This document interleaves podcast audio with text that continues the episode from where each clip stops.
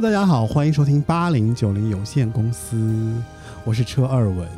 Hello，我是肖一，对，我们又来了。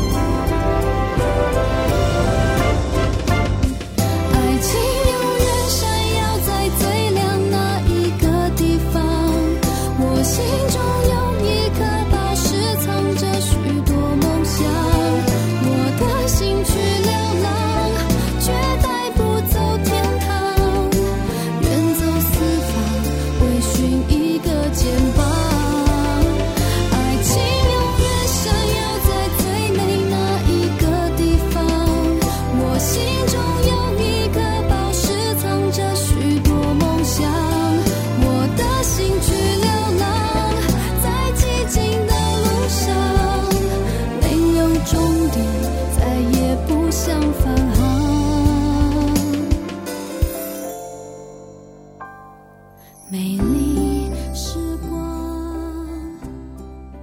走过的匆忙。前面听到的就是来自于零六年的《屋顶上的绿宝石》的主题曲啊，郭靖演唱的《时光》。对那今天这期节目呢，就是我们上一期台偶 OST 回忆攻击波的下期节目。耶！我跟那个肖一，我们又回来了。嗯，不知道大家等了这一期节目等了有没有有有点久，因为我们这样上下两期是分开播的，嗯，所以这期节目我们会就是把我们上期节目留下的尾巴给它录完，因为我们上期其实讲到零六年，对吧？对，我嗯们，还有呃，因为我们也讲了黄金十年，一直到一零年。对对对对，就是其实是台偶的黄金的十年中的一半。对，对，其实他后面其实还有很多很多的作品。对对对，对对对尤其集中在零七零八，嗯有很多也是比较巅峰之作吧。嗯，嗯，其实我我是想问一下肖一，就是因为在我们捋的这些节目，就是怎么说，就是我们在捋这些时间点上哦，呃，我们其实上期节目我们也聊了关于就是台湾偶像剧的一些转折点。就是他其实前期他可能会是以偶像啊甜剧为主，然后中间到了零四零五年，他开始转变了一种风格，对玄幻，啊、科幻啊，就这些东西。然后到了后期，就零六零七年开始，就是有一些相对现实主义的一些情爱题材，然后出现在里面。对，对，尤其到比如说零九一零拜权女王啊，嗯。开始讲不一样的，比如说这种姐弟恋呀，嗯。啊，涉及到一些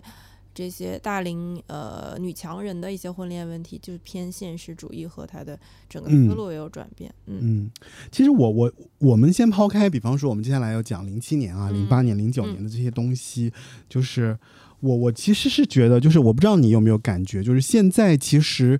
大家都有一种特别愿意怀念过去或者怀念那个黄金时代，包括像。呃，像我们其实节目一直在做流行金曲嘛，就是嗯在九讲八九十年代。那偶像剧的这个十年，我觉得对于你来说，其实呃，我不知道对于你你来讲哦，就是他的真正就是你放不下的那些回忆会是什么？就是关于偶像剧的回忆。就它的意义是是在哪儿，或者说嗯，不一定是意义，可能是一些具象的一些情景。嗯嗯哦那我就比如说你问到这个问题，我脑子里可能就有一些意象，嗯是说，哎，想到这个，如果也是其实一个画面来嗯拼接画面的话，想到的可能就是那种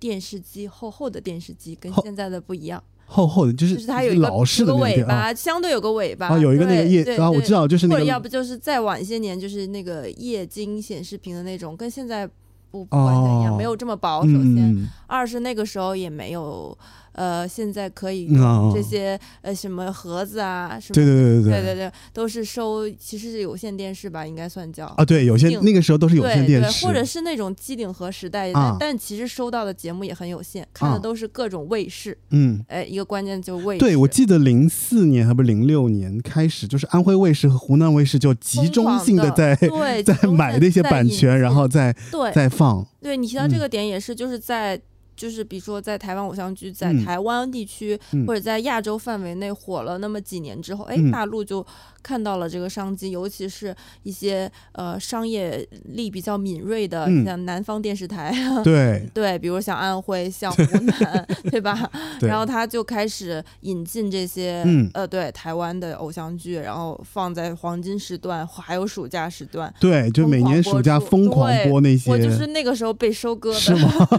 对，被，因为你想那个时候，比如说我暑假的时候，我刚才提到就是电视机，提到这个卫视，啊，然后我比如暑假的时候，因为我爸妈工作他没嗯空，然后他嗯就把我暑假基本就送到姥姥家去，所以我暑假啊基本是在姥姥家过，那就是看电视嘛，因为姥姥家没有电脑，对吧？对那个时候就是看电三。餐吃完就是哎，看电视，就是看电视，就是暑假作业那个写一写就好了，姥姥也不会那么严严格要求的，姥姥就会啊，哎，那个画面出来了，就感觉那个那个场景很熟 去。看电视吧。然后我啊。和我、我和我表弟两个人嗯。就就是呃待在那个呃空调房里，就待一天，就是因为他那个就这些卫视也很很嗯，可恶可怕的，他真的就放一天，从早上八点 放到对，中间可能就给你留个午餐时间，就基本就是安徽卫视午托、嗯那个小托班的感觉，就是他就可以让这两个孩子完全的也不调皮捣蛋，然后也不怎么样，就是在那个房间里看电视就很、嗯很很快乐。就那个时候是，尤其是在小学。就是可能三四年级之前，或者五六年级之前的那个时候，也比较嗯小的阶段，那就是很很重要的、很愉快的娱乐方式了，对吧？如果嗯在姥姥家过暑假的话，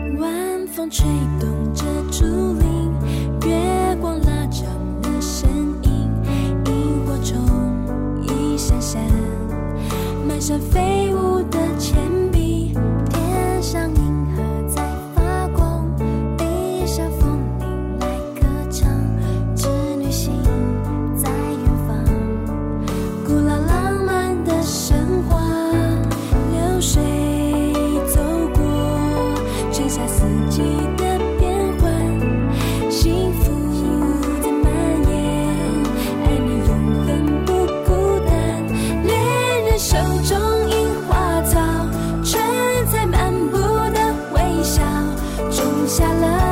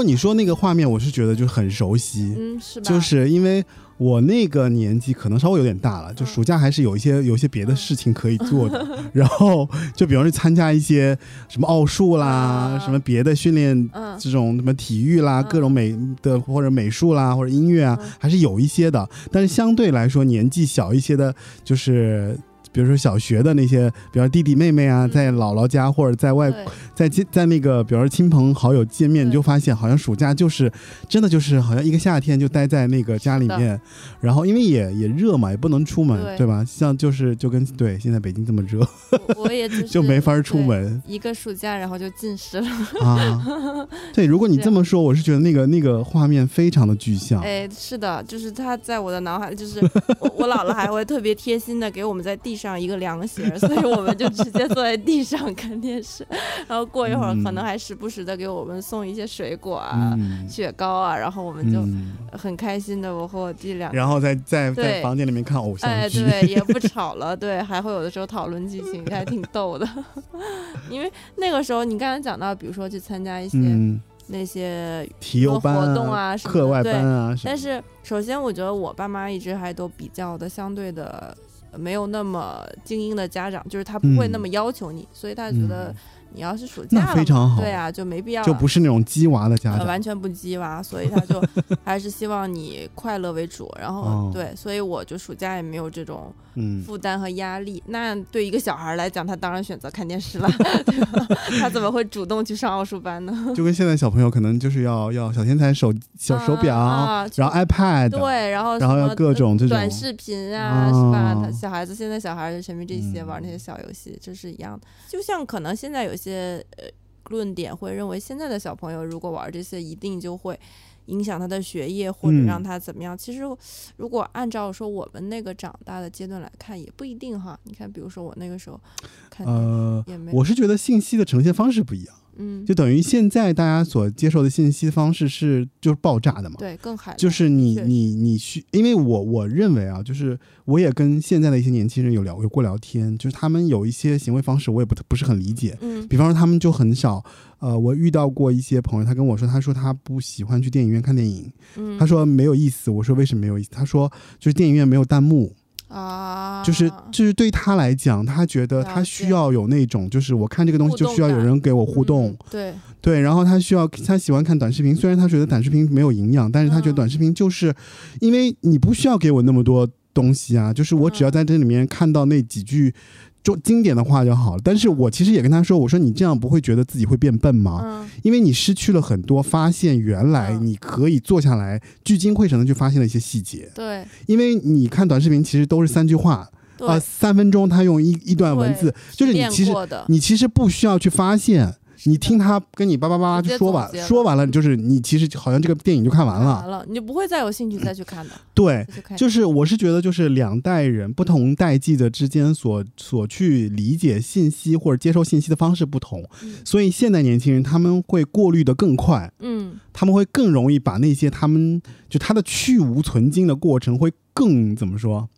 对，更更更更厉害吧高？效，对，因为他比方说，我还有就是他跟我说，他说啊，就不倍速怎么看片儿啊？嗯，就必须要倍速。我觉得我不行啊，我看电视我就必须得 慢慢的啊一点点把这个是的，对，因为为我会觉得说这个演员他的一些表情都让我觉得微表情啊，很有琢磨的细节然后觉得说哎很有意思我，甚至还会，比如看他真的特别过瘾，我再跳回去就 对吧？拨一下进度条，对不对再回看。所以这个过程，我觉得是代际间不同对于这个信息的理解，对，理和他处理的呃，处理的方方式。嗯所以，而且，当然，你回到那个年代，你咱们就会说，呃，其实我们没有太多的选择嘛。嗯，就比方说，你在那个你在那个外婆的那个某天的这个夏天的下午，其实嗯你没有选择的，对的，你打开的就是这么几个卫视，这几个卫视只要给你呈现哪个电视剧，你就只能看那个电视对剧。对对，你就会在有限的选择里选那个最吸引你的，啊对吧？对。你再比如说去看电视购物，那个时候有、啊是吧？还有那个、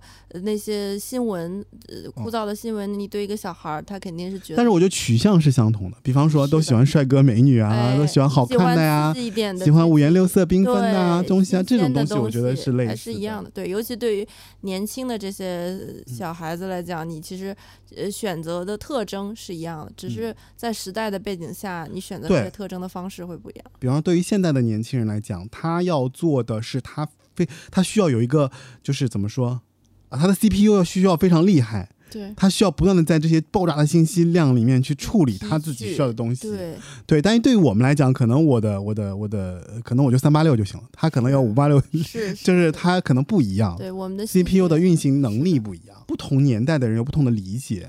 对但是但看似我们那个年代好像没有什么选择的自由，但是反而你会发现，就是信息对你来讲，你反而是对你的掌控力是没有那么强的是这个，其实会让你减少很多困扰吧。啊。嗯反正现在虽然你自由选择可以很多，但是反而你反而失去了自由，就是你的选择太多的话，你迷失在里面了。你不知道该选什么，你不知道是他选你还是你选啊他，是这样嗯，。所以我们要提醒一下现在年轻人，其实偶尔还是要跳出来看一看。哎，是的，或者不需要说，呃，跟着现在所有，比方说你在的你所在的平台所给你大数据的推送，偶尔我觉得其实你应该跳出来看一下不同的世界或不同的领域里面，大家都在。热衷什么或关心什么？我觉得其实我们在聊这个偶像剧的同时，我们也在反省说，其实我们在年轻的时候，我们在接受这些信息的时候，其实我们很少有一些过滤的机制。嗯，对，或者说我们大部分的时候，我们都是被喂被喂养的。对对，当你发现，哎，我喜欢吃某种食物，你就会一直在吃，一直在吃。但这个过程其实是有点不太健康。不太健康。对对，它就是有一点点填鸭式，虽然这不是那种嗯学校填鸭式的教育，但其实是被这些信息来源嗯在填鸭式的。但是你你回过头来，你会想说，就是人都是有成熟的过程的。是的，就等到有一天你突然发现，哎，我其实每天都在看这些东西，其实不太健康的时候，你自然而然自己也会选择一些别的东西来填。充你。所以我觉得这还是一个过程，就也哦不不能要求就是现在可能嗯某种时阶段沉迷于此的一些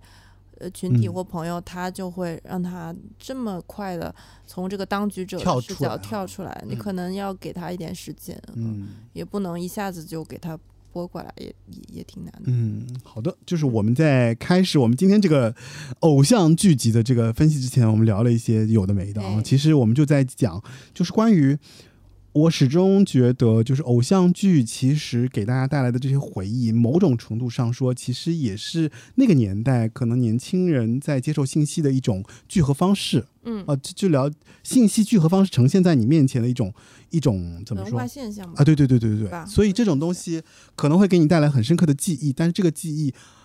不一定是你的自我选择。嗯，嗯，是的，而且也不一定说你现在回忆起当时看的那些东西，你就觉依然觉得嗯。从那个作品本身角度说，嗯。哎，它给你带来多大的启发、影响啊，或者说，呃，对，就这种启示作用可能不见得，因为它毕竟其实也是一个影视工业产业形成的这样的一些比较，我觉得是比较流程化的一些作品，对吧？对，它肯定不是像那些真正的呃著作、名作特别精嗯品制作的那些、那些作品，因为做内容就会有这样一个问题嘛，是的就是因为他发现这个市场接受度高，对我就会朝着这个方向一直在做这些东西。对对，对啊，这也就跟是就跟其实就跟食品真的是一样的。一样的，就是哦这所有工业的东西，你如果商业，我觉哦得就会是这样。对所以它也是说，为什么可能它走了十年，后面就,、嗯就是，它这个就没有可支撑的东西，了对，。没有更新，大家也腻了，对对吧？吃这个东嗯西，你一直比如吃这个，哎，这么说来，哎其实它的这个产业的走向滑坡，或者走向低迷，或者说它的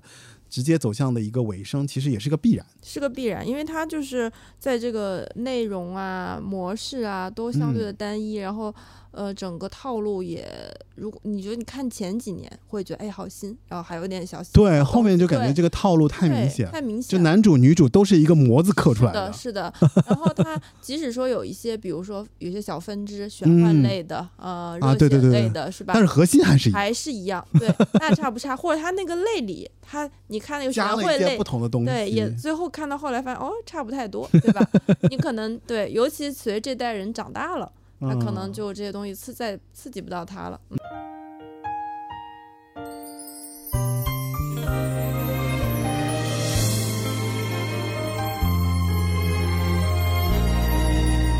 像断了线，消失人海里面。我的眼终于失去你的脸，再等一回，奢望流星会出现。愿如果真的实现。爱能不能永远？明天或许来不及变，但曾经走过的昨天越来越远。没记性的眼泪，说不出的想念。原来我们活在两个世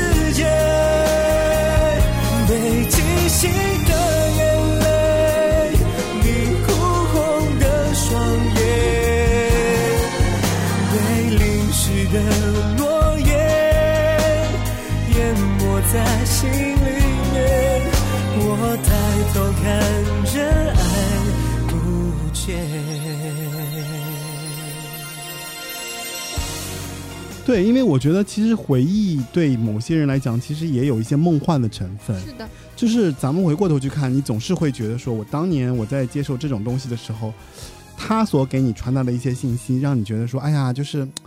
世界好美啊，嗯或者说人际关系可以是这样子啊，然后爱情是多多值得追求的东西啊。但是其实可以超越阶级，啊！但是你是事实上你会发现，嗯其实现实社会不是这样子的。是是是，不过我是觉得，就像刚才讲到这点啊，嗯就是对于一个比如说十十十来岁、十几岁的人，你一下子告诉他现实是多么的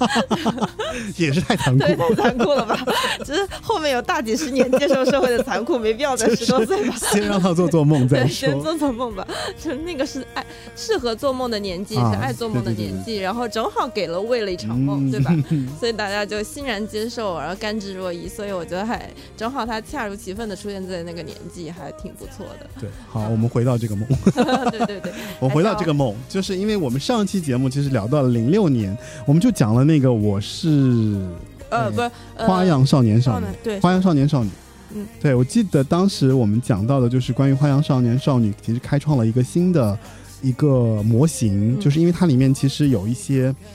呃，性抹平性别的这个区分的这样的一个设置，对性别模糊下的这个爱情故事。嗯，所以我就觉得这个非常的怎么说先进吧，对对，就是在台湾，我觉得他们在性别意识这件事情上去走的特别前面，嗯，一嗯。直都探索的比较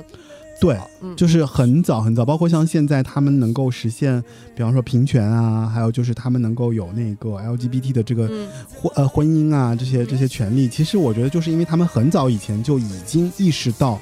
就是关于在这个事情上，呃，其实是有一些性别平等的，嗯，对吧？性别平等的是个这个角怎么说角度已经出来了，嗯。包括像今年比较有名的那个《我和鬼》的那个什么，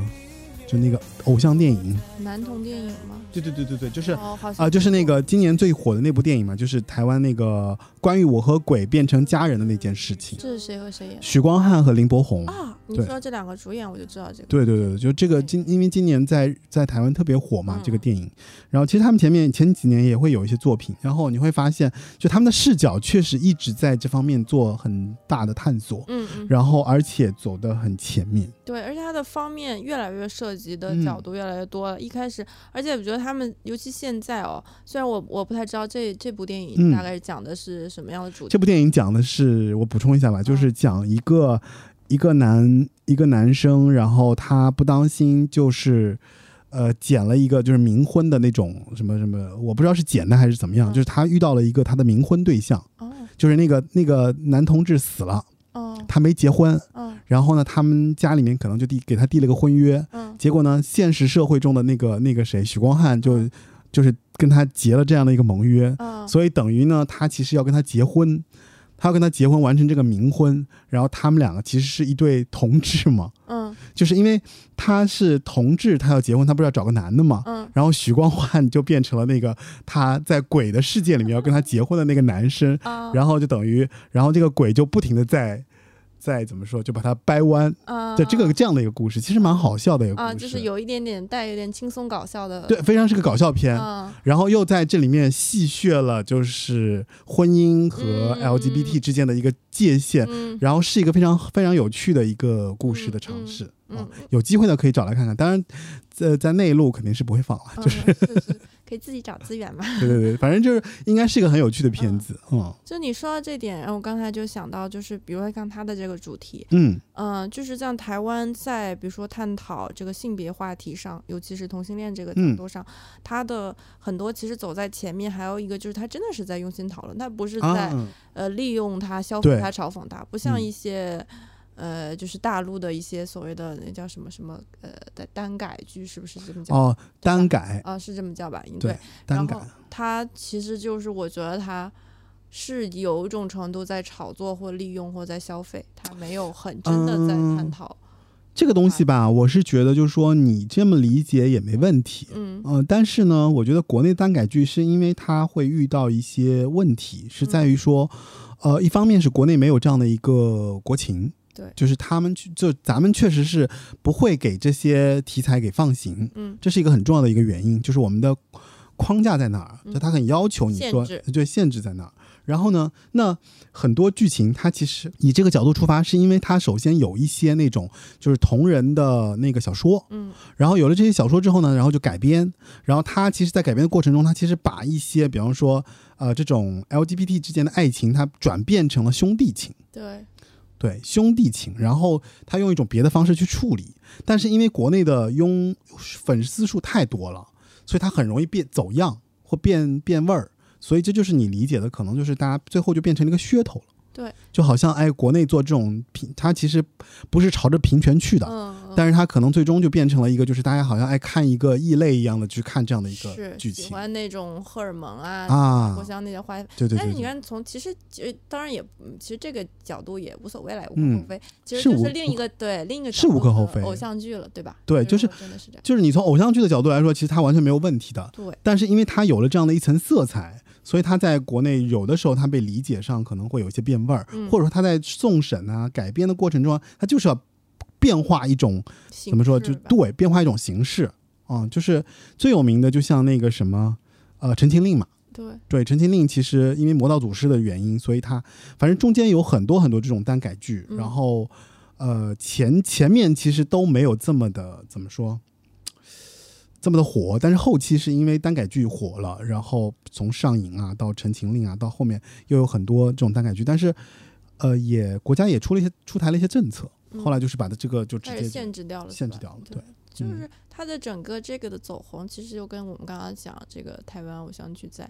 嗯零零零年到一零年之间的这个其实是一样，就是比如说先演了几部，哎，发现这个对东西火，有市场对吧？有有市场，场，就开始商业化了，嗯嗯，就开始批量的生产，嗯，嗯，就是所以后期其实台湾也会有一些嘛，对，所以我觉得这也是一个阶段吧。像比如我们现在是在这个嗯、呃是，对制作偶像剧或者相对的这种流行剧较多的阶段，可能慢慢的，嗯。哎，当大家也是希望吧，我就觉得希望吧，就是因为这个东西确实不同的地方有不同的这个，对对对，我们也不多做讨论了。嗯嗯嗯，就是总的来说，就是我我觉得还是就是他们其实出现的这个视角比较早，嗯。你像零六年就出现了这样的一个剧情，嗯，但虽然它是日漫改嘛，嗯对吧？嗯，偷偷爱着你的一个日本的一个日本日本漫画，对一个中条比沙野的一个漫画漫改，对。对，然后里面是一个女扮男，她其实是女扮男。他找 ella，ella 也非常适合这个角色。哦，我觉得 ella 现在真是变化太大。但是你有没有觉得他内核没变？我一直觉得他，就算他长发短发，他啊，你觉得还是一个那种就是很所以我所以很男孩子性格的人，就是我怎么讲？我一首先一直很喜欢 ella，然后嗯我觉得她就是让我觉得我很认同或很理想化的那种，嗯就是他没有特别想我一定要怎么是嗯女性化或男性化，我就嗯是这样。然后我有很温柔、很善解人意的一面，也有非常所谓善解人意，其实不是说那种说我要求贤妻良母，他是真嗯的出嗯于一个对人的共情啊。同理心啊，然后是一个很好的人，就是嗯内核本质就是一个很好的人，然后他也可以大大咧咧，对对对对，特别好。尤其是我看《浪姐》里面，他给哦，我也他给看了那个谁片段，徐徐徐怀钰，他鼓励徐怀钰的那一段，对，就是又很有能力嘛，从这些非常强，非常厉害，就很棒，喜欢他。就又有 social，然后又能鼓励别人，然后又哦是一个特别好的那种对，他也很幽默啊，啊，对啊，然后自己也把自己也鼓得很好，挺棒的。很好，嗯嗯是个很有头脑的人。好吧，我们来听这个阶段，我们来听个什么歌呢？哎，我我怎么记得我们上一期已经听过《花样少年少女》的歌了？听到了，我们听到了《超喜欢你》和《专属天使》。对对，要不要放一首？既然说到 ella，我们就放一首 S.H.E 的《怎么办》吧。怎么办？可以，我们来听一下怎么办。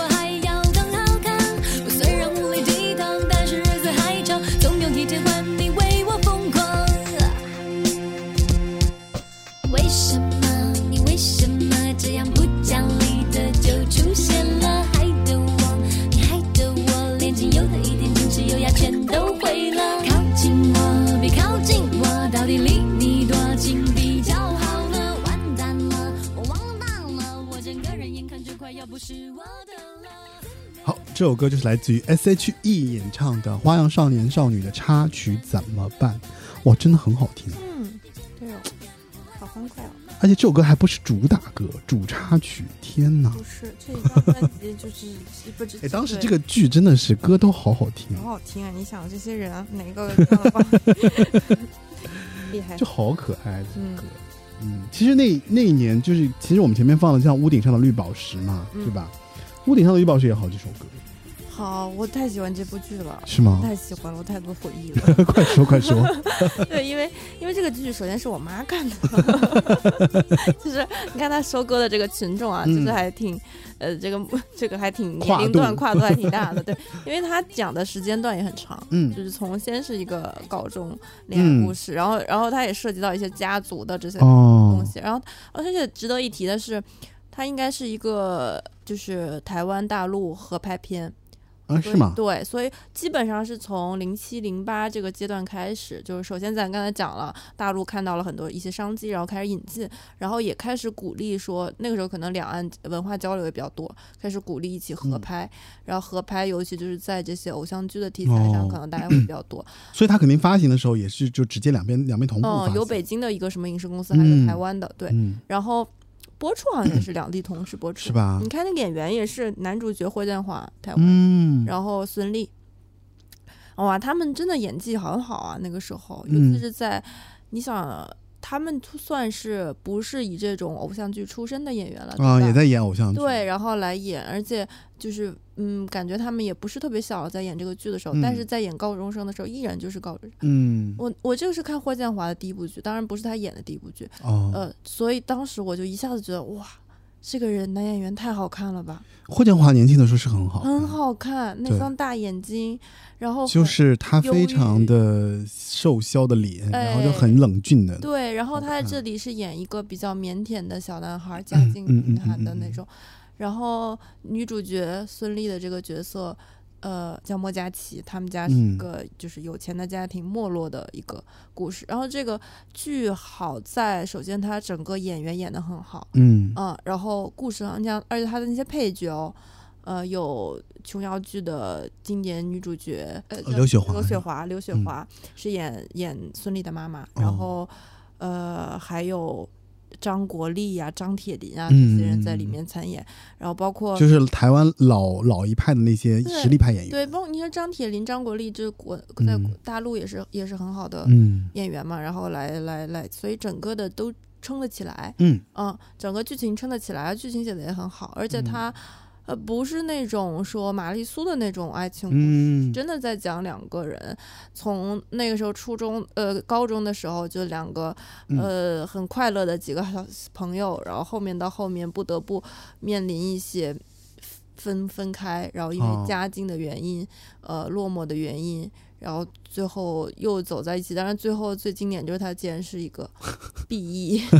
就是 给幼小的我，我看偶像剧还没有看到过男女主角没在一起，早知道不看了，当时就是最后给了一个 bad ending，对致命打击。就是我前两天在整理歌单的时候，就就是整理这个回忆播的歌单的时候，还在看那呃，不管是网易云还是 QQ 音乐上，啊大家都在说这一点，就有点 有点遗憾，当年这个结论为什么是这样子？对，就是竟然没有在一起，就特别的揪心和难受。所以这也是他。呃，对，带给我的感受非常特殊的一点吧，就是他竟然没有最后说印象深嘛，反而这个就产生了对很印象深。他也就很挺现相对现实一些嘛嗯嗯，嗯写的嗯。就是在一些责任和面临，因为他当时就是因为他们已经要快在一起了，但是嗯。发生了一个呃事故之后，呃，女二号嗯。就是整个好像就是受伤、受大伤那种大嗯。面积烧伤，然后成了植物人那种情况吧。所以在各种责任啊、压力的选择之下，然后他们就不得不分开的一个嗯。一个一个剧情，所以就相对的，哎，不是那种说，呃，灰姑娘和王子一定走在最终过上了美好的生活对，在城堡里，对吧？嗯，对，可以没有这些压力，不是这样的，所以嗯。就还挺挺挺不一样的，嗯，嗯，这种感觉，这歌也非常的好听，像刚才我们听到的那个时郭光靖的时光，对，那只是里面的一个插曲，然后嗯剩下还有挺多的，嗯，张韶涵的作品。张韶涵那一唱，基本就是质量保障了，对吧？嗯，郭靖其实也是从这儿开始的吧？这好像是他的，哎，不知道第一张还是说，反正比较早期的作品，嗯这个时候开始。那个其实我也很喜欢郭郭靖这个歌手，我一直觉得他、嗯他是不是似乎就是也没有大火，觉得他可能有一他还算，小火，我觉得他肯定是不算大火的，嗯。对，但是他在一定程度上，他其实有一些还是波及到挺大的一个范围的尤其是他的那个呃，等下一个天亮嘛，啊，心墙啊，对对对对对对对对，有几首传唱度很高的，嗯，因为他是他是福茂的嘛，就是哦福茂旗下，你想就是范晓萱啊，嗯然后还有像那个谁范玮琪啊，嗯就这些都是福茂的歌手。嗯福茂的歌手其实唱歌其实还是非常 OK 的，嗯，就是唱歌的，因为他本身就是靠一个歌技为出名的这唱片公司，嗯他挑歌手的时候就必须有一个非常好的唱功。专业能力要强，嗯，对？所以就是福茂，一个是福茂很会做女歌手，嗯，然后一个呢就是福茂的歌呢，基本上就水平还是非常在的，嗯在线的。嗯，嗯对他那个时候，就记得他，我比较多的看到郭靖就是在那个时候音乐台吧，嗯，然后他他经常会在那个 MV 打榜的时候 很靠前，比如下一个天亮，，对，因为等下一个天亮太火了嘛，太火了，对，因为一首歌直接把他干到了一个比较高的位置，嗯，嗯，但是他后面其实是没有相应的作品能够去承接的是，啊。然后反正后面有很多作品，其实相对来说也蛮好听，但是就是等下一个天亮好像太太火了。对，而我也不知道是不是他赶上了一个就是台湾音乐人比较火的啊，就是也是经在经历一个对对对对，不是特别期了，一个嗯好的一个时期，是的，他如果再早出道些年，可能对就比较好。他就会是一个特别的一个明显的一个歌手。接下来就是二零零七年，嗯，零七年就是也是非常非常多的，零七年作品其实蛮多的，对吧？太多了，就是而且都是大家耳熟能详，《放羊的星星》，然后《公主小小妹转角遇到爱转角遇到爱很火，》就很火，《斗牛要不要》就这些都很火，而这些，哎，我怎么感觉这几部基本上都在内内地就已经播出了，就不需要你说你去点，因为就是零六零七年开始，就是直接相当于就是那边拍了，这边就进了。哎是基本因为你本来已经有成功的案例了，所以就是他们也知道这个就是市场有保障的，嗯所以基本上是同步的。嗯，对，我觉得就这几剧这几部剧，可能就是属于那种那边放了，这边其实也都开始看了。差不多了，没差几个，后来或者甚至有些是公主小妹，我记得可能就是两边同时的吧。公主小妹是吧？公主小妹不是，嗯呃，公主小妹是零七年在台湾播，然后零八年哦，演出在湖南卫视，也是嗯那个那就是黄金时段播，嗯，然后就是是也是当年我记得应该是个最佳收视，湖南卫视的。放羊的星星应该好像也是，好像在安徽卫视吧，还是哪？应该是安徽卫视。嗯嗯，就也也收视也很高。一想起放羊的星星，就那个主题曲《我们的纪念》，那阵就是你走在街上，那些彩铃铃声，满大街都是我们的纪念。那我们要不要听一下？好呀，回忆一下。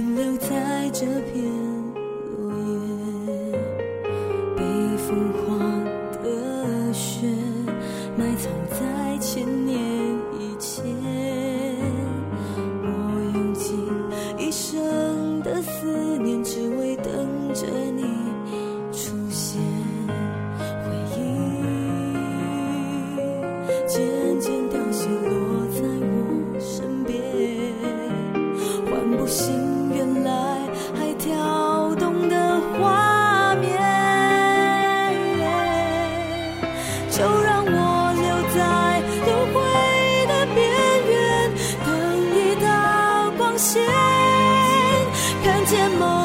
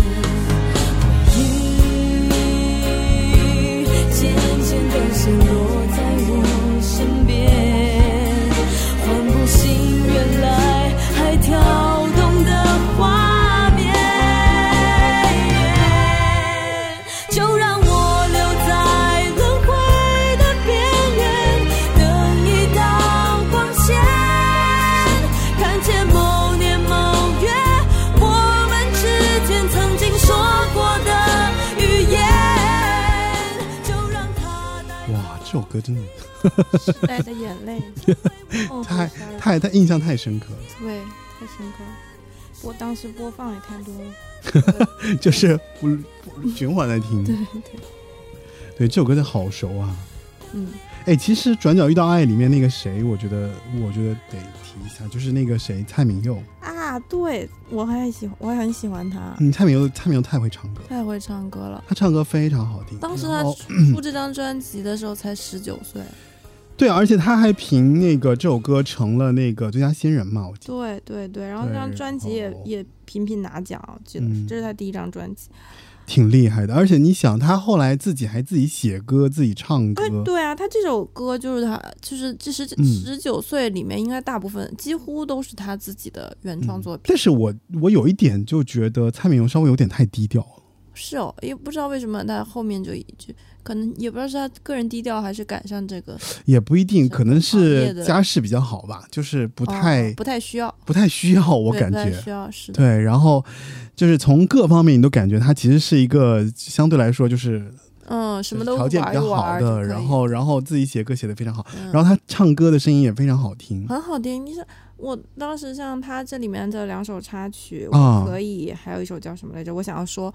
这两首当时听的时候，你完全想不到这是一个十九岁男孩的声音和、哦，对和他的那个其实很对很很成熟了，这个对于感情的理解已经。对，就是既有这种呃男就是是这种二十二十左右的男孩子声音的那种高亢啊、嗯。嘹亮，然后但嗯是他又不是青涩的，又很嗯成熟，觉得他声音底子也很不错，然后写的嗯词也、也也很好。然后他在前段时间参加了那个湖南卫视的那个《生生不息》的那个宝岛片，哦，是吗？对宝岛他唱的是哪首？他唱的应该就是这个《我可以》，是吗？对，唱的就是我可以。然后他还说了一段话，他他那段话当时说的是我十九岁用尽全力做所有事，然后我三十岁依然用尽全力做所有事，然后说了两遍他的名字。是吗？对，当时然后他我前两天又去在音乐播放器上放了他的那个 live 版，就新唱。啊，他一开头开口唱歌，我就啊，当时就是眼圈红红，因为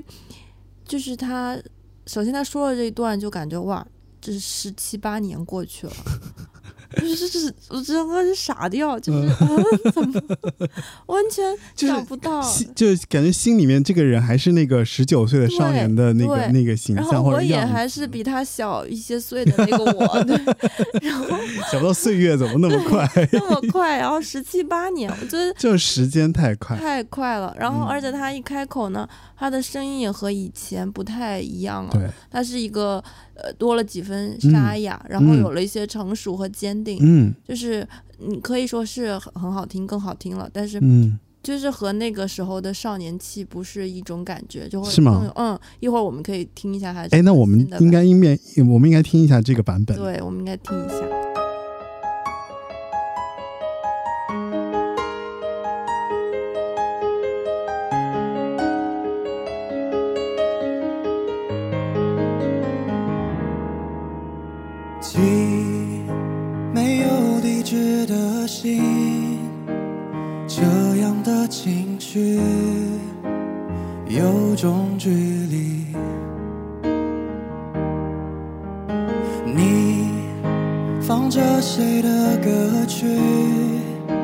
是怎样的心情？能不能说给我听？雨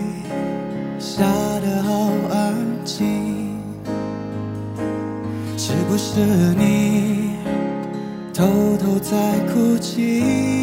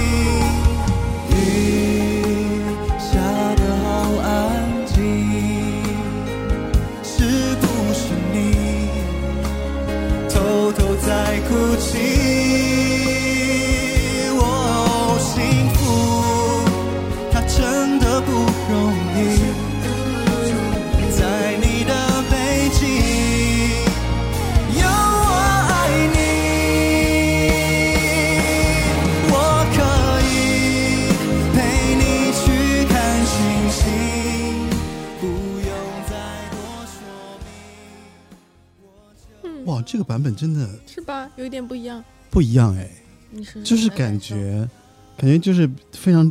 嗯，就感觉他好像经历了很多，然后有很多沉淀，对。然后在嗓音里面你们是能听得出来的。对，就是他原先唱这首歌，我觉得就是很轻快，嗯，就是很，就是就是我可就是那种很，勇敢，哎，对对对对，啊很勇敢的那勇敢那种那一部分。对，但是这个这个版本就感觉他是他退缩完了之后，再一次选择愿意走到你的身边是是这样的。哇，这种感受还蛮不蛮不一样的。所以你可以理解我当时的那个感哦，就还蛮激动的。听到这首歌的版本，我觉得还蛮好听的。嗯就是人加了岁月的这个历练，确实是不一样，嗯听得出来。嗯，真好。嗯，看来这十七八年过得值。就是还是要多历练了就是要多成长，对吧？大家都是要成长的。对的，嗯，零七年，哎，我觉得那几年真的是太多作品了。你看零八年也很多，嗯，零八年也很多，零八年嗯，不良校花，嗯，潘玮柏和杨丞琳，嗯，嗯，杨丞琳是不是也是靠这个得了一个就是事后啊？是吗？好像他也是，因为他就是他就是在那个什么，他就是继林依晨之后得了金钟奖的，好像是，哦，我记得好像是得了。嗯，这个我不太确定。那如果听众听到了，可以来给我们回复一下，就是嗯在我们评论区告诉我们说，杨丞琳是不是得了偶像剧的一个女主角？我记得好像是得过。嗯，嗯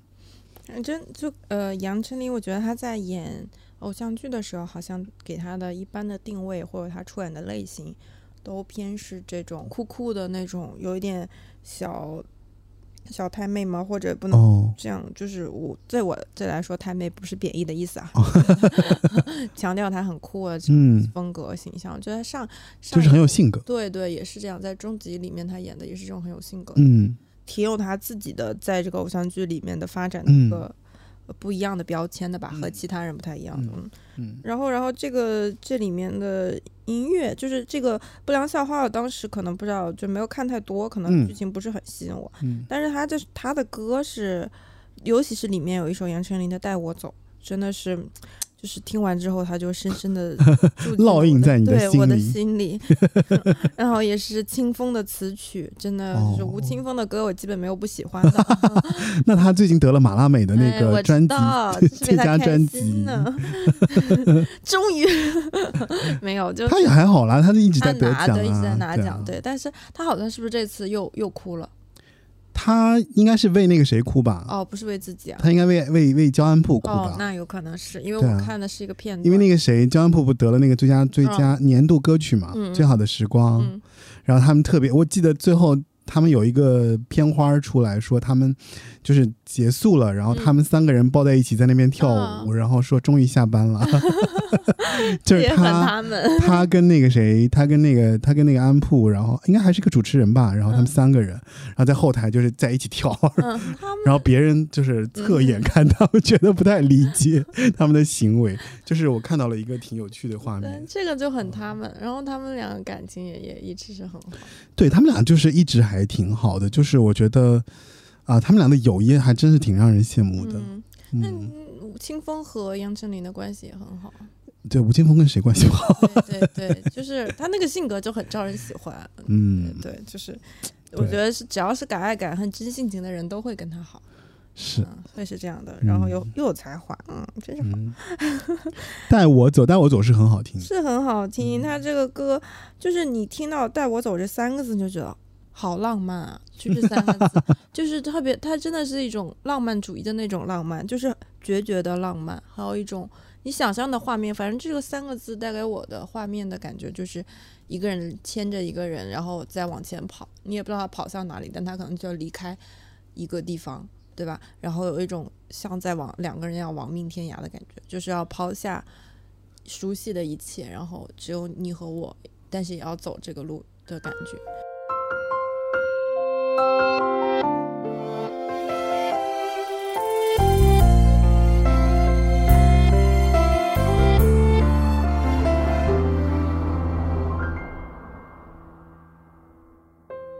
每次我走，一个人走，交叉路口，自己生活。这次你却说带我走，某个角落，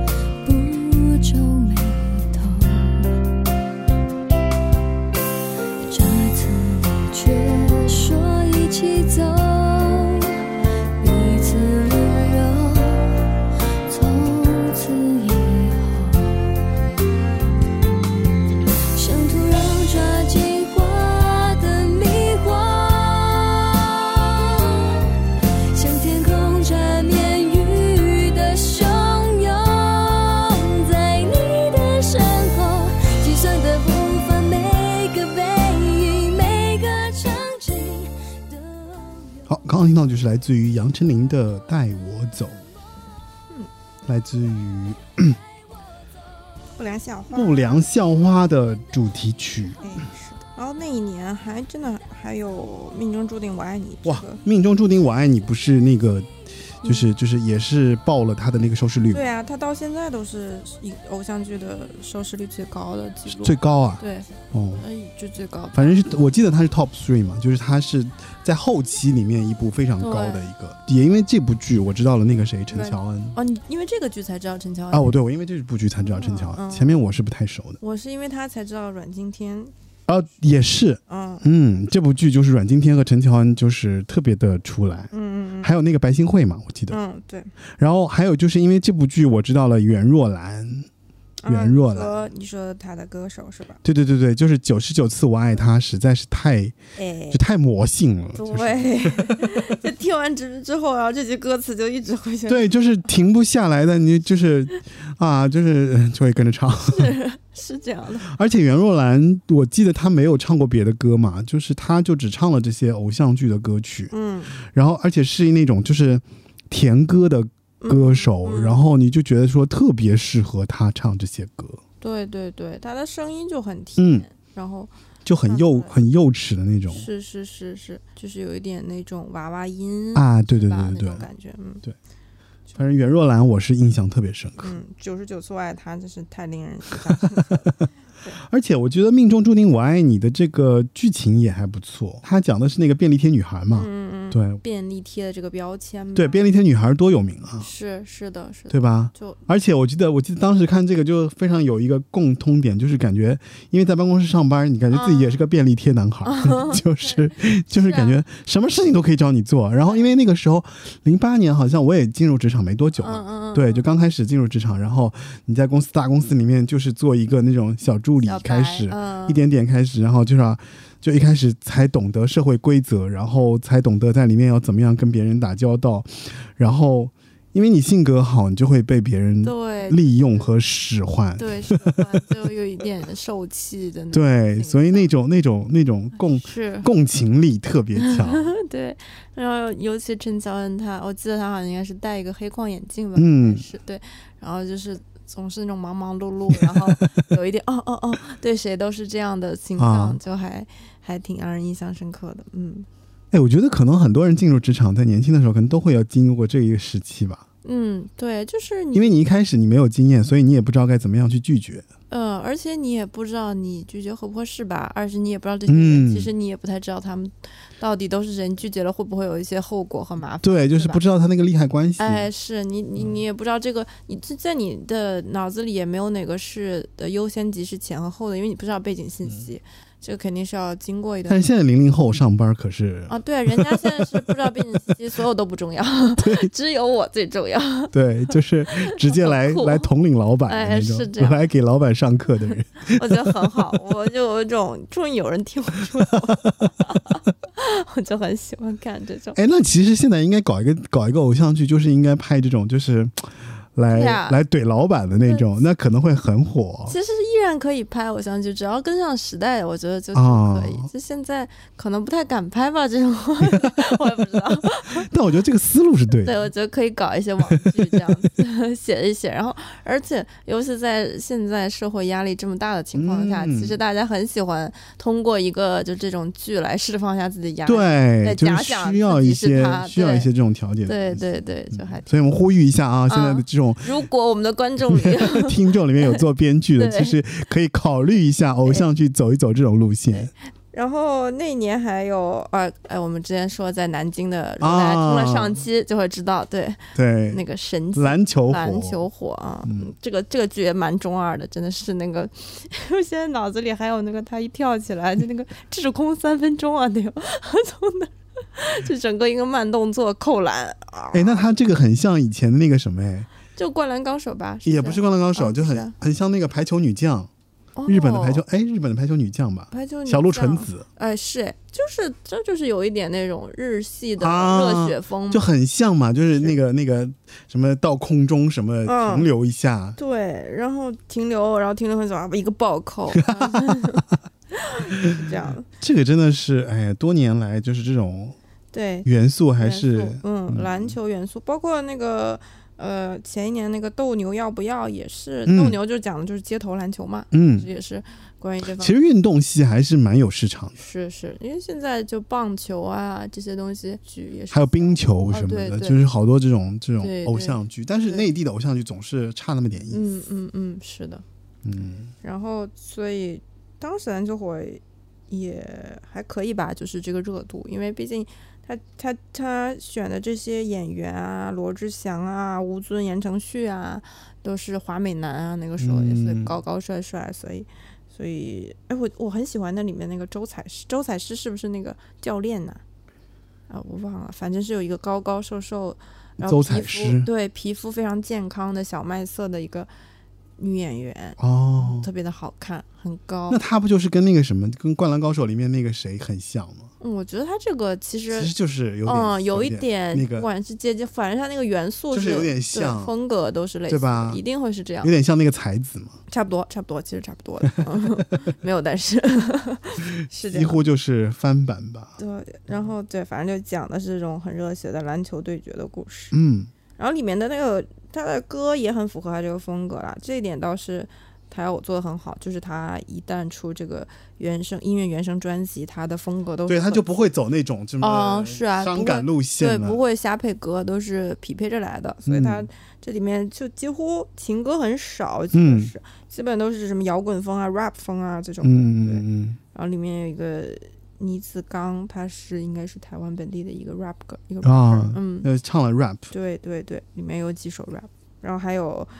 呃翻滚吧炒蛋炒蛋炒饭，对，汪东城，哦、里面有我很喜欢的卓文萱，还有哦，我也挺喜欢唐禹哲的。汤宇哲你很喜欢，我年轻的时候觉得这样，呃，现在也不不老了，就是小的时候，透露了一些小秘密。小的小的时候觉得他长得很好看，嗯。对，那个时候觉得，嗯。然后对，挺喜欢的，而且他就有点，我记得是里面有点忧郁风吧，然后那个时候就相当于那个剧里面汪东城饰演那个角色，我感觉他有点太炸炸乎了。就哦。太炸呼的人，我会有点不喜欢，所以相对那个我就会觉得，哎，唐禹哲那个男二号很翻滚吧蛋炒饭有点像天才小厨师，有一点，他就是讲一个那种路边摊的那种只做蛋炒饭的一个厨厨师，走到了米其林的哦，打而且打败了那个国际 国际厨师，就是那个呃唐禹哲扮演那个角色，你这偶像剧的套路哎，真是 哎，真的就是一定是，就是你什么的什么什么权贵、什么权威、什么阶级啊，这些东西都是要等级靠这对，完全要给你通通打破。然后我就是一个、呃灰姑娘、灰王子，是吧？一个嗯完全名不对名不见经传的人，然后我就凭借也不知道哪儿来的首先的勇气和实力哈、就是然后通过这个非常质朴的一个东西，就能打败。所有人感动所有人，他最后好像也是做蛋炒饭，他就靠啊做了一道蛋炒饭，然后赢得了类似于很多名厨啊，还是什么餐饮的那种评委啊的 的喜爱，然后拿到了一个水果奖，然后也收获了爱情，就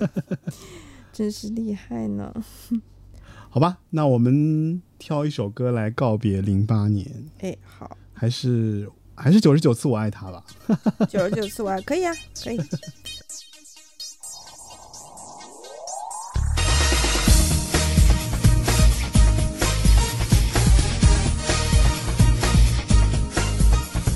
保加利亚玫瑰的精油，全滴在他刚才牵过我的手，横冲直撞，我的心像一颗躲避球，谁懂爱停在手里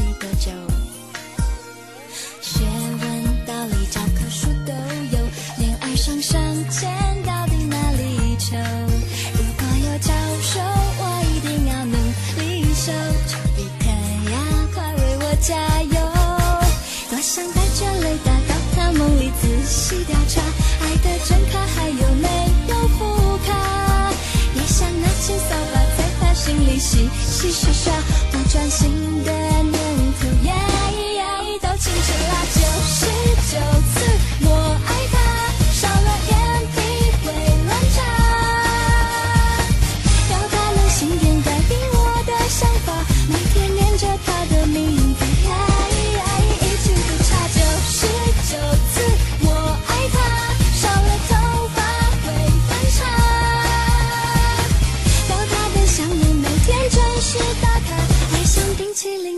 里融化。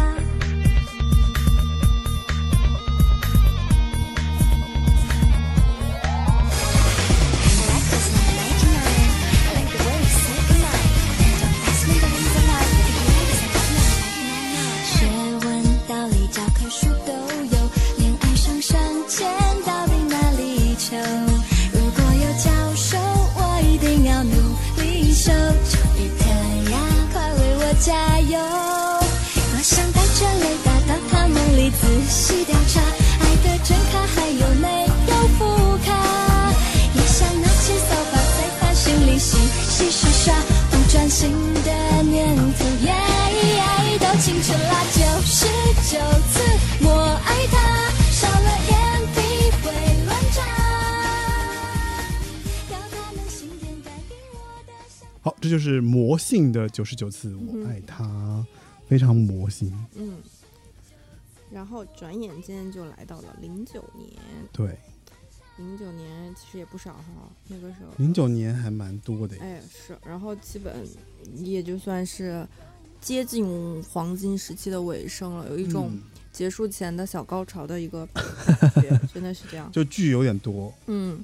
然后海派甜心啊，下一站幸福啊，然后痞子英雄啊，终极的终极三国啊，刚才提到的败犬女王啊，就风格，而且风格上还挺都不一样的哈。是嗯，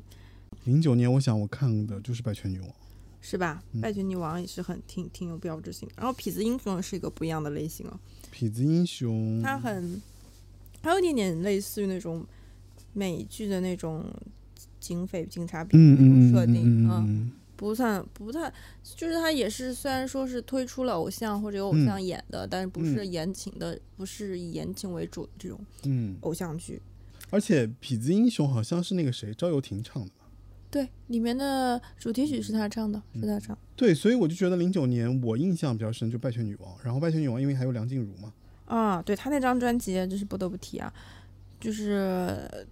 你知道吗？当时就是这个，首先这个剧也很火，这个个剧很火，剧我是知道很火，对，然后也引起了挺多的讨论和话题嘛，因为它讲的是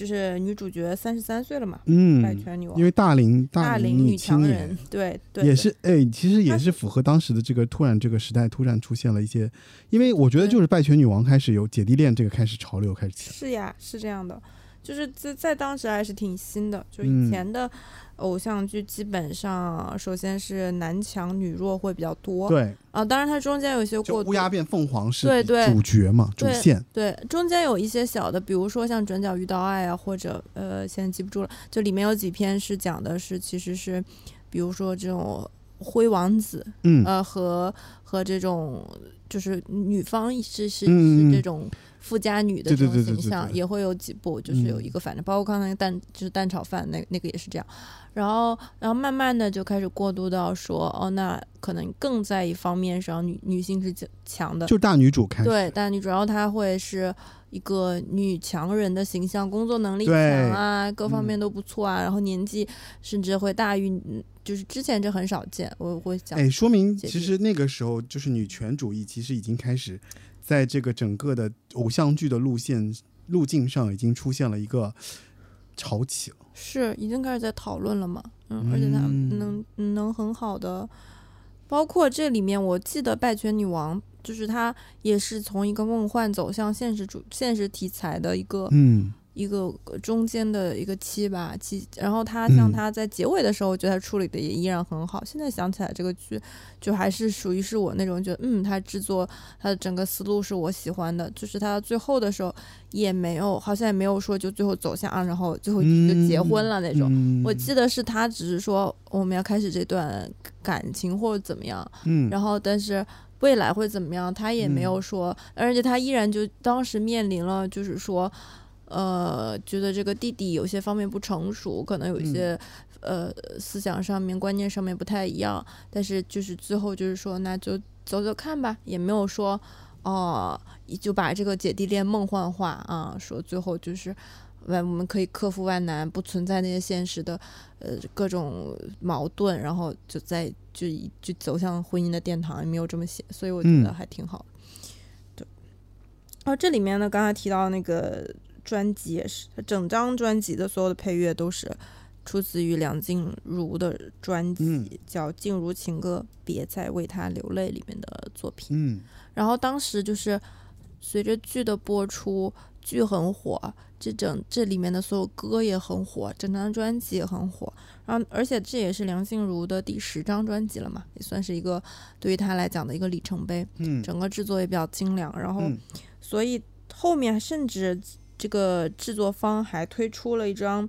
一张，呃，它叫新专辑，但其实就是把因为太火了，就把这张专辑又重新和剧组合在一起包装了一下。然后名字起的也也非常非常搞笑，叫《拜权女王之情歌无双影音双关》，其实所有的标签都在里面了，就是从一个侧面讲出了当时不管是剧啊，还是这个音乐专辑啊，都非常的火爆，在当时。嗯，哎，不过你不觉得其实很妙吗？就是在这个结尾的最高潮处，就是《拜权女王》这部剧，其实有一点，那种，我就觉得就是划时代的这种突然出现了，对然后。然后我们也讨论到了，其实关于女权思路的这个这个成长，嗯就是在这个偶像剧当中，你突然发现这些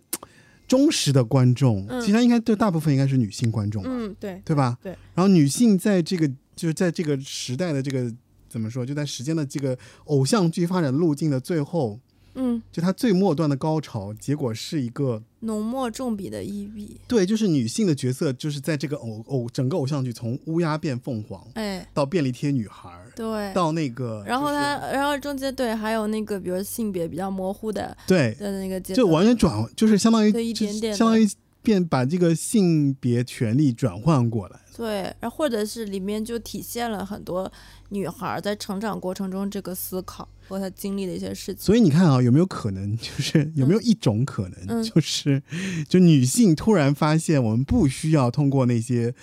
甜甜的偶像剧来迷幻我们了，然后反而就是到那个后面，大家其实对于这个需求就会少了。对，就是可能一开始的时候，大家还是希望一些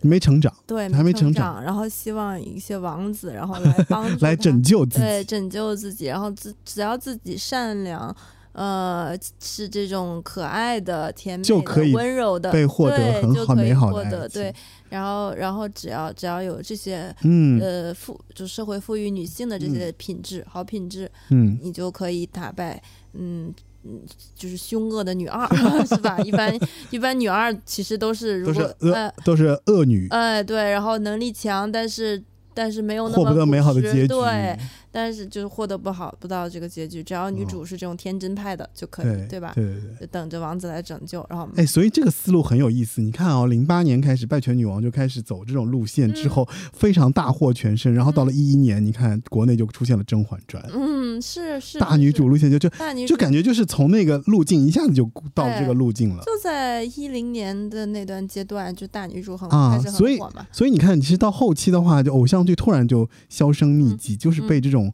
新的这种大女主思潮，嗯然后给转变过去了，后面就好有意思哦。大陆出了好多部大女主的，对对对对对对，吧就是因为后来就这个潮流特别火，是甄嬛火了之后就，就开始也很火。所以我觉得，其实从女性女性性别主义的角度来说，那其实这个路径还蛮有意思的。嗯，这个就感觉社会思潮的改变，导致了这个剧集受欢迎的整个路径对对对有大的转变。对，绝对会是这样的。因为首先看这些剧，大主体的可能观众女性偏多吧，嗯对吧？嗯然后这个首先一是这个，我觉得是他们就是互相的影响和作用。一啊方面，先是说剧影响了观众，嗯，但剧一定是会为。首先为观众服务，或者他会说觉得观众想爱看什么，我们演什么，对。然后演出来，如果这个火了，对吧？如果那真的受到观众的欢迎和喜欢，那他就所以后面就会紧跟着对。会往那个方向对。慢慢的转变，对。慢慢的是靠拢啊。嗯。你看后面，就刚才你讲的甄嬛，我们再往后接着讲一部，就是这这些年开始，这个女主剧的探大女，所谓大女主剧，又不仅是以前那种啊，简单的标签化的大女主，就是她一路开挂，嗯，完全很强，是吧？她现在开始讨论女性的困境和挣扎了，干什么，对吧？就很多网剧啊。啊，然后包括讨论女性的欲望啊，嗯，就开始更多样化了。嗯我觉得这个越来越贴近一个，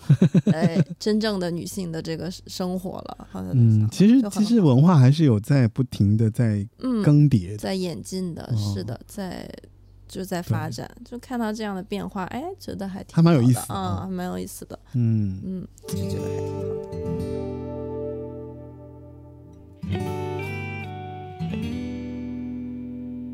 目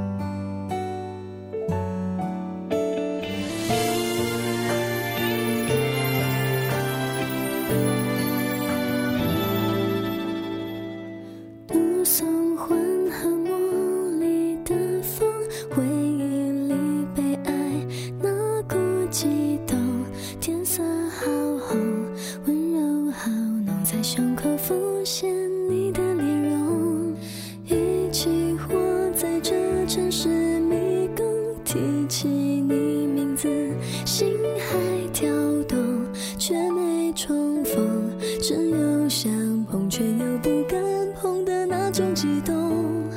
也许我们当时年纪真的太小，从那懵懵懂懂走进各自天空。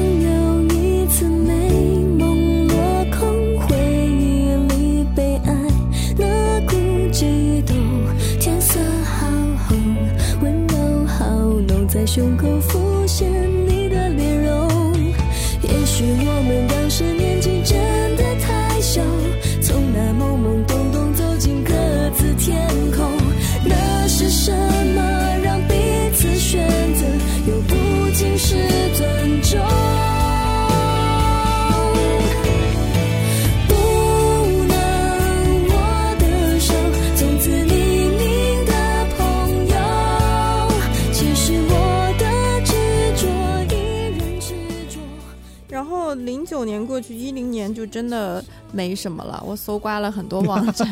我希望会有一个呃相对就是有名远对的来作为这个一零好像没有，年的结束。是到一一年了。就没有，然后就有一零年有两部我搜到，然后大家能够叫得上名字、叫得出口、只能想起来的，就有那个 ella 和言承旭的《就想赖着你》，还有何润东、黄晓明和大 S 的泡沫之《泡沫夏之夏》。但这两部剧呢，也也依然是不能严格意义的算是台湾偶像剧，就他们都是合拍合拍，嗯，甚至可能大陆有些有这这里面我忘了哪一部，能占的比重还挺大的。嗯，所以说，然后其他的一些就是我搜到的名单里，其他的剧真的就是嗯，甚就是不知道，可能只在台湾小小的播出，还有一些就是甚至没播完就嗯。中断了，因为没有收视率太低，所以就真的是在一零年就已经黄金时代走向了没落，走向了尾声。当所有如果都没有如果，只有失去的拥有最永久。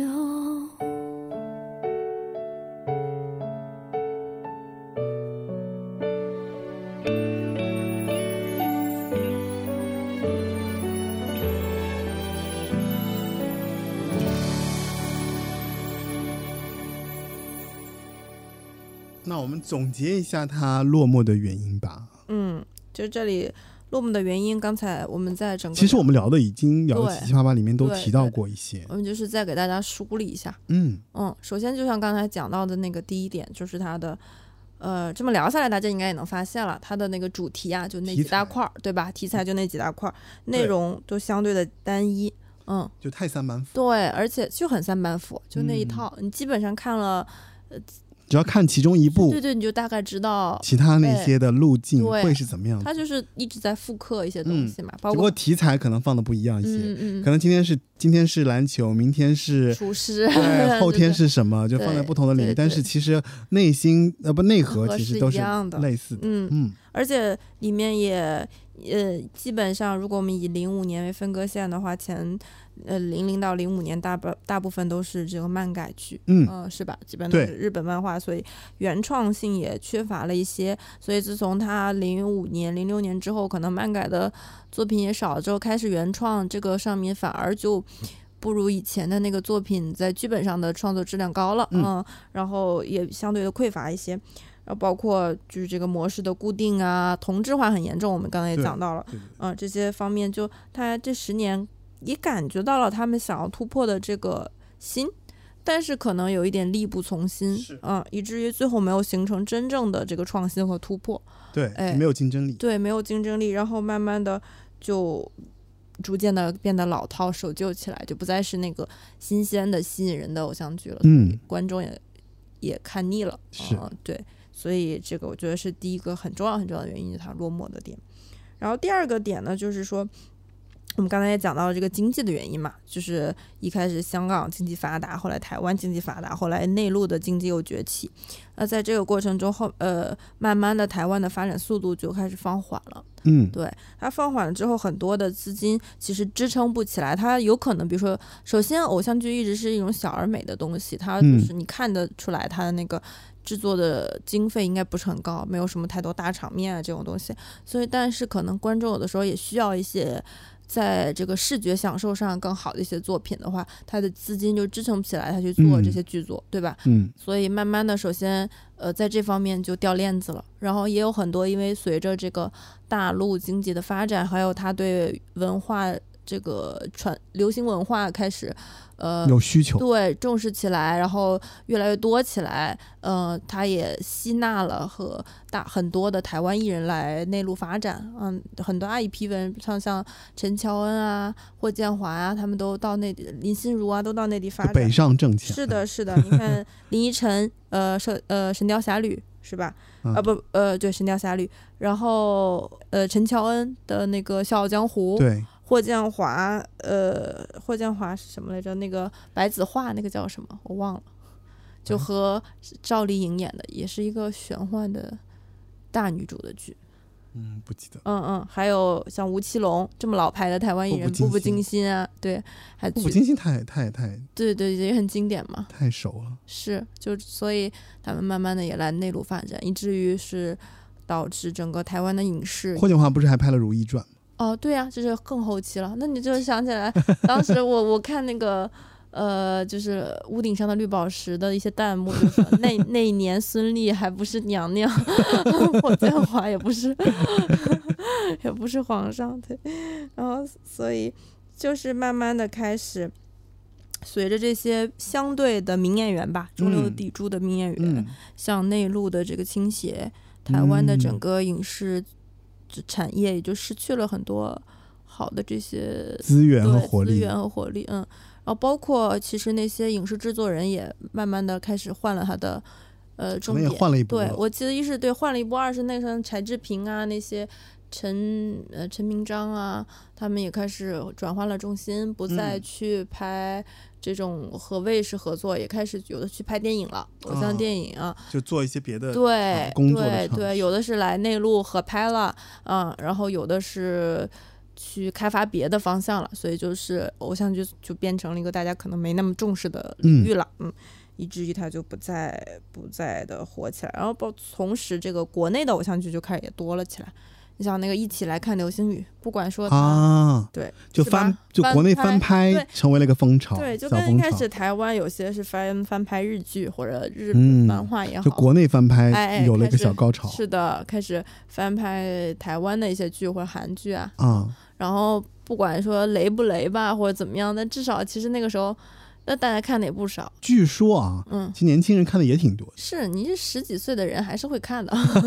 就是你没看，就就我也没看，就因为就慢慢就长大了嘛，就觉得那那那不好看。但是对于他们来讲，那个时候还是，尤其是你在同学之间有话题的话，可能大家还是都会去看的，是这样的。然后所以。再再加上呃，后面就开始网剧时代了，你可选择的越来越多啦。现在短视频就接上我们开头讲的，所以就不光是偶像剧，就连电视剧这个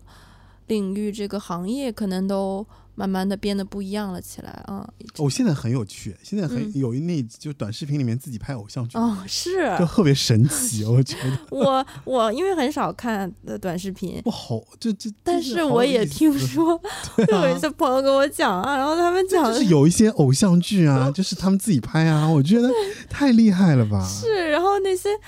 他们那些演员，也就是不能叫做演员，就自己弄的呀，对自己团的一个小团队，然后搞这些。人家弄的有模有样，哎，不得不说，是吧？就没有那些人家也弄的有模有样。我我其实有看过一两部，我觉得就是虽然他的就反正也没不谈不上制作吧，但是他那个故事，你就是还是觉得你一旦穿上情节，你还是挺想看的，嗯 是就是那种。而且结合他那个整个感嗯觉会会吊胃口啊，那个那因些，因为我觉得短视频其实虽然我们前面批判了短视频，嗯，但是短视频其实很难拍的，你知道吗？是吗？因为短视频的关注点非常的、啊设计的要非常的密，对，就是一定要抓，要一下子对，因为抓住所有人其实，在滑的那几秒钟，其实你决、嗯他决定了你要不要继续看的这个嗯过程。所以你知道短视频为什么这么抓嘛，就是因为它。它对于一个人的吸引在于说，它设计的那个点啊，就是一定要让你停留下来，是啊。就，他要他要花很多的力气去抓抓住你这个关注，因为不然的话，有太多的同质化的内容可以让他刷走了。是啊，这就像一个面试，你要吸引那个面试啊。官、考官一样，啊，你之前电视剧可能有有那么长的时间是吧？那么多的天让你去对就是了解，因为呃怎么说，就是大家如果了解一个影视作品的跳出率，或者在线上的那些，你们就知道，就是因为互联网平台，他们看的就是你看这个平台的这个时间时嗯长。嗯嗯，对，因为短视频用户的跳出率是非常短的，就是嗯三到八秒时间，嗯可能用户就跳出了，就是划走了。所以你前面这八秒时间，你要如何关让他关注你这件事情？所以我们有的时候我们会觉得说，为什么短视频上都是那种怪咖，就是各种啊，就是就让你觉得对很猎奇的东西。但是因为为什么？就是因为他要抓住你，所以他需要通过这种东西让你觉得印象深刻。哎留下来看一看。嗯，对，所以这种东西，哎，怎么说呢？就是，就这会让短视频制作的这个制作方、内容方会更加卷，就是它需要设计的那个点特别多，嗯这很难的。因为我自己以前我在还没有就刚有抖音的时候，我其实也有做过尝试，但是我觉得太难了。哦，对，就是因为你会觉得你你自己换做一个云听观众，你去看这个东西，你就会觉得说，我我为什么要看你这个东西，对不对？哦对，所以你除非你是，比方说，哎，我有用，或者说我觉得好笑，或者说就是它就那么几个点嗯，啊，就引爆用户，就那么、嗯，嗯但那几个点就要特别啊好用才行。就流量非常难弄的，就哪有那么容易啊？是，对啊，如果不是数据推荐，你嗯根本你光靠内容，就真的很嗯，难。很难很难。哎，所以在这样各种冲击下，啊我们的台湾偶像剧，对，它走向了没落。对，就走向了没落。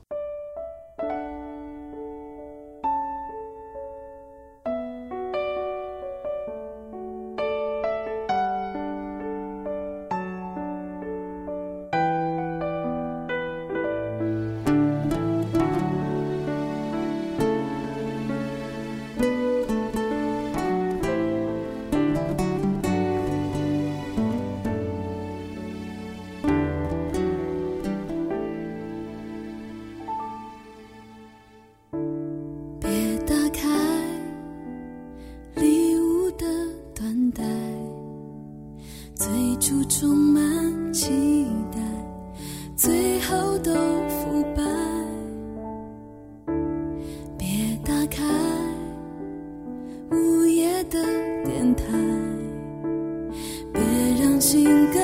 反复在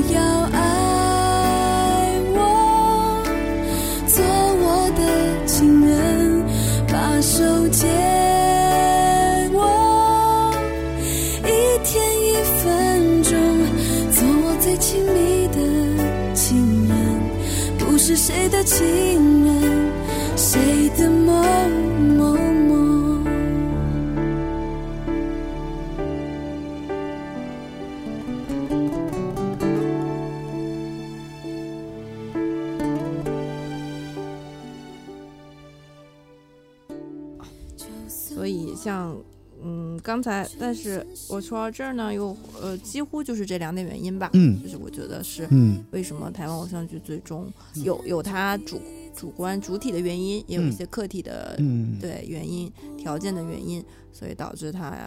到最后就变成了就后面不再走不下去。对走不下去的一个阶段。但是嗯我们也挺开心的，就是现在的台剧又有在一些对，哎就是现在又有一些新的新的一些对怎么说新的光芒吧。对台剧又变成了一个值得期待、啊值得信赖的对对对对对标签了，是吧？对，就。就前前两就是去年吧，前两年前两年啊，大很多剧，而且它很多剧，而且风格都还不挺不一样的都不一。样，所以他就现在开始鼓励这种。呃，题啊文化材的创作对创作啊，很很在剧本上，我觉得是很好，演员演的也很好，嗯，啊，你也很走心，是吧？走在人的心里就就很棒。那些涉及到各个年龄段的各个都有还方向上都真是都有真是都有，就是还挺百。我觉得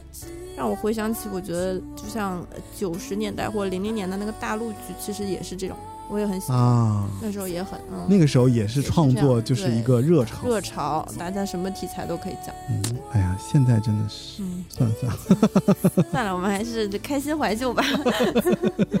对，对所以这也就是对，其实我们今天就聊了台湾偶像剧这十年中的后五年的嗯整个的历程，然后提到了一些非常有意思的一些剧，然后也有一些非常好听的这个 OST 啊。嗯那其实今天这期节目呢，就是我们关于台湾偶像剧 OST 回忆攻击波的下期。嗯，非常感谢大家能够听到我们这期节目。然后我们这些，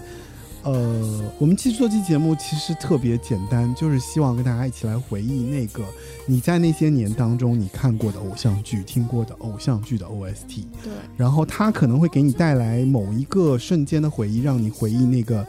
你当年看的那个过程当中，你是如何被这些风花雪月的不现实的故事所拽走注意力的那个当下？嗯有那些记忆还是很让人怀念的。嗯嗯，对对对，所以就是希望大家能够不要忘记那段岁月，因为这个岁月里面，其实你听过的歌也好，看过的剧也好，一定给你的人生带来了一些不一样的影响。对，嗯，尤其是在这个现在这个比较艰难的这个这 年岁吧，你这个声音听上去真的很艰难，就是感觉现在岁月真的非常差。当然，我们就说，呃，我觉得时光时光荏苒吧，嗯就是因为很多东西就是时间其实走得很快的。虽然我们在那个阶段，我们发现了哎很多好的作品，很多好的偶像剧，很多好的 OST，然后让我们很开心，然后我们走到了现在这个阶段。那呃，我觉得肯定会有一些周期嘛。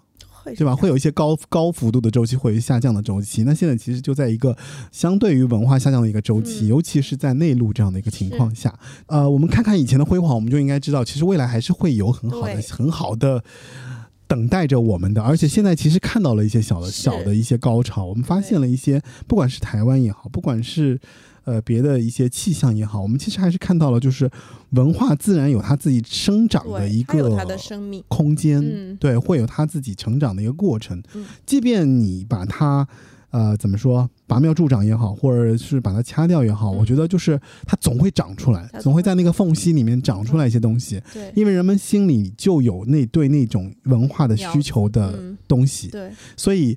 不管你现在是一个什么样的世代，就是总有一天它会冒出来。是的，甚至包括像我们刚刚提到的，像偶像剧啊，在短视频里面的偶像剧啊，其实它也是一些很怎么说，很小小的一些长出来的一些花朵，然后这些花朵可能它没有特别茁壮，嗯。但是有一天它可能会长出一些嗯。我们意想不到的一些结果，嗯嗯，对吧？对，所以我们也要有耐心，对，我们要有耐心。然后我们之所以会对那个影视作品插曲这么经典的年代有所怀念，就是我们其实对于那些场景、对于那些特殊的环境，或者对于那些特殊的原生、特殊的情怀，我们其实是一直是紧密的放在内心的。对，就只是放在一个角落，你没有看见。对就像肖一有一天跟我说，他说我就是要找你来录这期节目，我就是要回忆一下当年我在看这些偶像剧那些快乐的心情。然后我们接收到了偶，接收到了南京给我们的一些电讯号的发射，嗯然后发现哦。我们做这这两期节目真的做的很开心，然后就是随、就是随机就聊到了很多，而且我们看到了偶像剧发展过程中，其实也看到了社会的发展，看到了一些意识的一些进步。嗯。然后这个进步中，我们发现哦，原来现在我们看到的很多，包括一些乱象吧，嗯。就现在娱乐圈的一些乱象，嗯嗯嗯。就是其实你会发现，其实都是有有原因的，原因的，它都是有原因的，对。对吧？就是包括这种爹位世界的颠覆，然后哦。逐渐被于被就是女权的一些，就我们说就是怎么说平权运动啊，，慢慢的包括女权运动的回来啊，包括我们看到就是最近的一些热门的事件，然后 Me Too 在嗯台湾的风波。对，Me Too 所改变的整个的这个世界，嗯，即便他矫枉过正也没所谓，我们也希望看到这样的情况发生，对，因为我觉得这就是一个非常进步的过程。这是一个发展的过程。对，然后文化自然有它成长的过程。嗯，然后也像刚才讲的，就是我们做这些梳理，嗯其实也是让我觉得，反正至少我梳理完，我会觉得是更安心，因为你了解了它的脉络，啊，了解了它的根源，对，然后从这个规律，你也能够看到一些现在或未来，你嗯，会让你自己会觉得，嗯，很多事情其实我们还可以等等看，是，对我们还可以，呃，不要不要灰心或者不要绝望，不要说看到一些东西觉得 对，说世界完蛋，其实没有，其实在每一个阶段我觉得好的东西就是会传都有好的，播很久，对，都是会有好的和坏的，啊。它都是有它背后的东西对。在。对只要我们哎都摸清了它的前因后果啊，来龙去脉，底层逻辑，哎，底层逻辑是什么？对，然后明白你想要去哪哎，，那很有意思，是是这样的。那很棒。我就觉得说，这个我们了解根源根源爵士也是有关。所以我跟你说，大家听众其实要了解，就是如果你对一个东西感兴趣，就是要去了解它根源的文化嗯，要去看一下它的历史，啊，是这样。就是了解它怎么长出来的，嗯长成什么样，嗯，然后为什么会是今天这个样子，这件事情可能会给你来怎么说带来莫大的帮助，是帮助，甚至能够帮助你去看待你自己的一些人生上的一些遇到的一些问题，对，会让对吧？其实会有一些借鉴思考的这样的一个作用。对，我觉得这些都是我们希望通过我们做这两期节目给大家带来的。嗯，对，然后非常高兴，然后我和肖一能够啊、在北京非常炎热的两个下午，我们录了两期节目，给大家带来这两期非常有意思的台偶 OST 回忆攻击波，来自于八零九零有限公司。然后不知道你觉得好听不好听？然后如果好听的话，给我们在各个平台上。就是留言回复，然后让我们听到你的声音。嗯，谢谢大家。嗯，好，最后我们再听什么歌结束这个节目？哎，对，我们要挑一下 我们要挑一首歌。哦我们就《拜权女王》里的歌好不好？梁静茹刚才都夸了她专辑这么，哦，好好好好，放没有如果吧？好，没有如果，这么火，嗯，好吧，那我们最后在没有如果中结束今天这期节目，然后非常感谢大家收听八零九零有限公司节目已经上架了网易云音乐、QQ 音乐啊、小宇宙、苹果播客等泛应用型客户端，您可以在这些平台上订阅收听。然后，如果你想加入我们的听众群，然后请添加 Frankie 四六幺小助手的微信，让他加入到我们的听众群，跟我们一起来聊聊这些有趣的八九十年代的金曲，还有就是台湾偶像剧的金曲，好吧？那今天我们在最后这首歌中结束今天这个节目，然后我跟小雨一起跟大家说再见吧，拜拜，拜拜